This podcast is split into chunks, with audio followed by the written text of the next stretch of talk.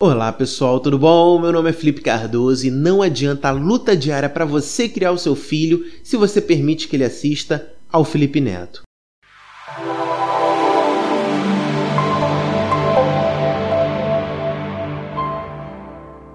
Pessoal, o tema do vídeo de hoje veio após a leitura do artigo da Rita Lizauskas, onde ela fez duras críticas ao conteúdo produzido pelo Felipe Neto aqui no YouTube. Basicamente, ela critica é, como o método de atuação e até mesmo o vocabulário utilizado por esse YouTube, uma vez que o maior público dele é justamente dos menores de idade. Ele se diz produtor de um conteúdo divertido, interativo, e essa influência que ele vem causando para esse público pode estar sendo muito prejudicial. E o artigo ele aborda nesse sentido do preconceito que os vídeos às vezes trazem, da necessidade de subjugar o outro para se parecer descolado.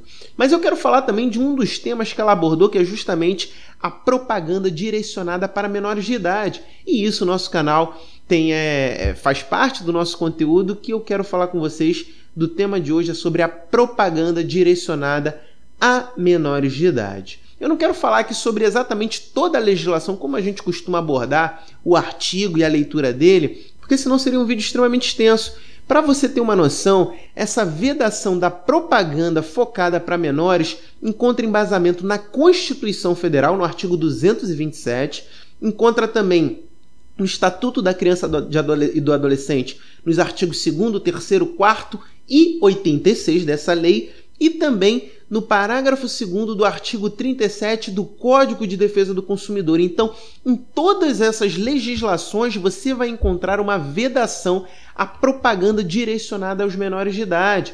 Então, inclusive, nós temos, segundo um dos órgãos que trabalha muito é, ativamente que é o Conselho Nacional dos Direitos da Criança e do Adolescente, que é o CONANDA, que emite algumas resoluções e determinações que inclusive vedou a propaganda é, em televisão para essas crianças, focado especificamente para o público menor. Então, muito provavelmente você vai até encontrar dificuldade de achar uma propaganda tentando vender algum brinquedo justamente ali no meio de um desenho animado, que pode justamente causar grande influência aí para essa, essa criança. De forma alinhada, nós temos o CONAR, que fala aí que é o órgão responsável por regulamentar a propaganda e a publicidade aqui no Brasil, que inclusive já determinou a retirada do ar de uma das propagandas produzidas por esse por esse youtuber onde ele fazia um concurso que as pessoas ligavam e poderiam aí o ganhador é, visitar a casa dele. Essa propaganda,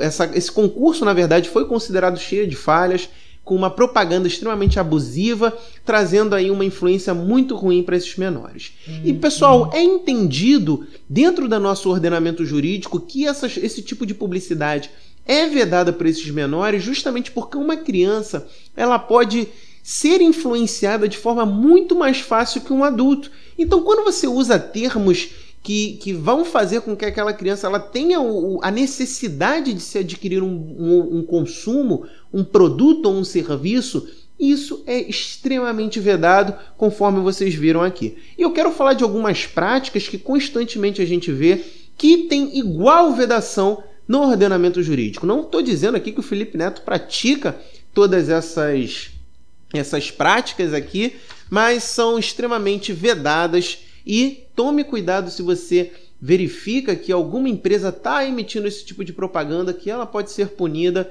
justamente por conta da legislação que eu trouxe. A primeira coisa é o uso de determinados verbos imperativos, como peça, compre, adquira. Eles são extremamente vedados e proibidos segundo a legislação. Isso porque você não pode dizer é, para um, um menor que ele tem que comprar, que ele precisa adquirir, que ele tem que consumir determinado tipo de produto ou serviço. Isso é extremamente vedado.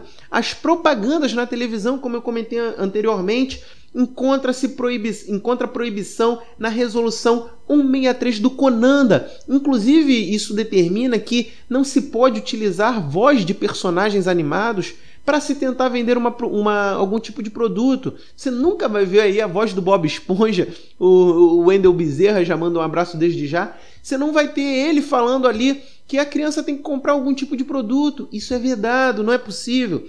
a proibição também do apelo discriminatório. Então você não pode ter uma propaganda que faça um apelo para discriminar, inclusive quando essa prática é considerada como de bom senso. Você nunca vai poder fazer um apelo aí para dizer que o colégio é ruim, que a educação é ruim, que uma, alimentação saudável é ruim. Inclusive, é vedado também você ir contra uma alimentação saudável. Você não pode ter aí uma rede de fast food falando para o menor não consumir um brócolis, que isso é ruim, vai fazer mal, ou tem um gosto ruim. Você não pode, isso é verdade e muito dificilmente você vai ver, porque as empresas já estão focadas e alinhadas no sentido de não cometer essas ilegalidades, para não ter penas, para não ter multas, para não sofrer processos. O constrangimento pelo não consumo é igualmente vedado. Você nunca vai poder dizer que essa criança vai ser inferiorizada ou vai, não vai ser descolada ou popular no colégio porque não tem determinado tipo de roupa, determinado tipo de produto. Você não pode dizer que ela vai ser a única a não ter determinado bem, né? Como a venda de um livro aí que está muito popular hoje. Olha, você tem que comprar esse livrão porque se você não comprar você não vai estar tá fazendo parte, você tem que comprar para fazer parte ali de um nicho. Isso é vedado, tá, gente? A apresentação em formato jornalístico. Se você não sabia, você ter um formato sério que traz sobriedade, é proibido também você ter uma, uma venda de produto dentro daquele contexto. Isso porque imagine uma pessoa num formato jornalístico, falando de forma séria, de forma coloquial, querendo vender um produto ainda mais focado para o menor. Isso é extremamente vedado, porque quando você tem adota uma postura jornalística, uma postura séria, a tendência é que você transmita um pouco mais de confiança. E aí a criança ela pode ver aquilo e entender aquilo ali como verdade absoluta. E a partir desse momento que a legislação veda esse tipo de propaganda em forma jornalística, né? Muita gente aposto que nem sabia desse tipo de proibição, o desmerecimento de pais e de educadores, aquelas propagandas que tem, desmerecem o papel dos pais ou dos educadores, dos professores, das instituições de ensino, que possam vir a talvez a, a, a fazer com que o menor passe a desrespeitar ou mesmo tirar aí uma noção de hierarquia em relação à idade, em relação a, ao fato dela ter que respeitar os mais velhos. Como eu falei, existe aí uma vedação daquela propaganda que vai causar certo constrangimento em relação aos bons costumes. Então, assim, basicamente, se você é uma empresa, se você é de um setor de marketing está acessando esse vídeo, procure o máximo possível evitar com que seja passada uma mensagem é, de que esse menor ele tem, ele precisa, ou então existe a falta de necessidade de você obedecer uma cultura que você já tem, uma noção de um bom costume, tá, gente? Entende-se que toda propaganda, em especial focada para menores, ela tem que surgir de forma natural, ela tem que fluir de forma é, simples, ela não pode ser forçada. Um produto tem que ser apresentado de uma forma clara, não pode se dizer, se trazer verbos imperativos com necessidade de compra, tá, gente? E temos aí também um condicionamento de vendas. Se a venda casada ela já é proibida no próprio Código de Defesa do Consumidor, quando essa venda casada é feita para menores, com, focado para esse público, é igualmente até mais criticada dentro do nosso ordenamento jurídico. Imagine uma propaganda que visa comercializar, por exemplo, um álbum, uma cartela, onde ela vai ganhar uma boneca. Só que para trocar, para ganhar essa boneca, a criança ela tem que juntar 30 selos, por exemplo, e aí a criança não tem noção de que cada selo, muito provavelmente, vai vir atrelado a uma necessidade de aquisição de outra coisa. Ela não tem essa noção, ela simplesmente vai achar na cabeça que basta juntar os 30 selos para trocar por um bem, por um produto. Então ela acredita ali que teria um valor baixo quando na verdade para aquisição de cada selo você tem a necessidade de adquirir outros, outros serviços, outros produtos. Então você condiciona a troca daquilo que seria a publicidade principal à compra de vários mini produtos.